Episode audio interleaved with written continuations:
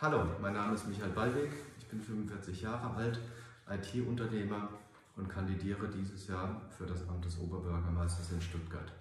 Mir wurde angeboten, ein Video zu machen zu dem Thema Sicherheit, Wohnraum und ÖPNV-Verkehr. Ähm, ich möchte aber die Zeit lieber nutzen, um über ein Thema zu sprechen, über das uns keiner spricht, nämlich die überzogenen Einschränkungen der Grundrechte durch die Corona-Verordnungen. Und äh, dagegen äh, demonstrieren wir seit Mitte April in Stuttgart, aber auch in Berlin.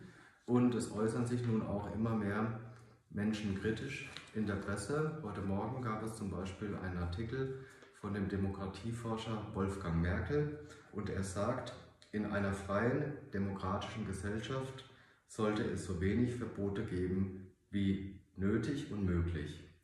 Was wir seit Beginn der Corona-Krise aber sehen, ist ein Überbietungswettbewerb im Verbieten. Ein Wettlauf um die härteste Linie. Und ging es am Anfang der Bundesregierung noch darum, das Gesundheitssystem nicht zu überlasten, und dazu muss man sagen, Mitte Mai waren 400.000 Pflegekräfte in den Krankenhäusern in Kurzarbeit.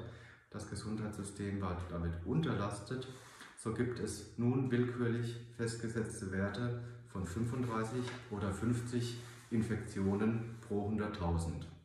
Man muss dazu aber auch wissen, dass das Testvolumen in Deutschland inzwischen eine Million Tests pro Woche ähm, beträgt.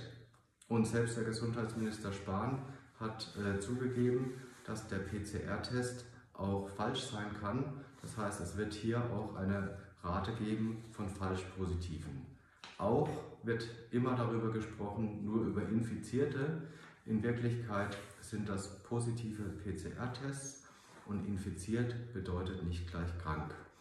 Ähm, und deshalb ist es unheimlich wichtig, sich auch die Zahlen in den Krankenhäusern anzusehen. Und ich habe das gemacht. In letzter Woche gab es in Stuttgart einen Todesfall äh, im Krankenhaus und trotzdem äh, wurden nun die Maßnahmen äh, weiter verschärft.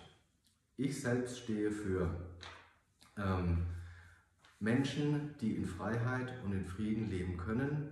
Ähm, ich wünsche mir eine Welt, in der wir sorgsam mit unserer Umwelt umgehen und die Kraft der Natur nutzen.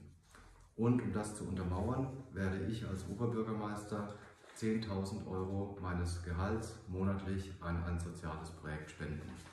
Deshalb freue ich mich über Ihre Stimme und wünsche Ihnen einen schönen Tag.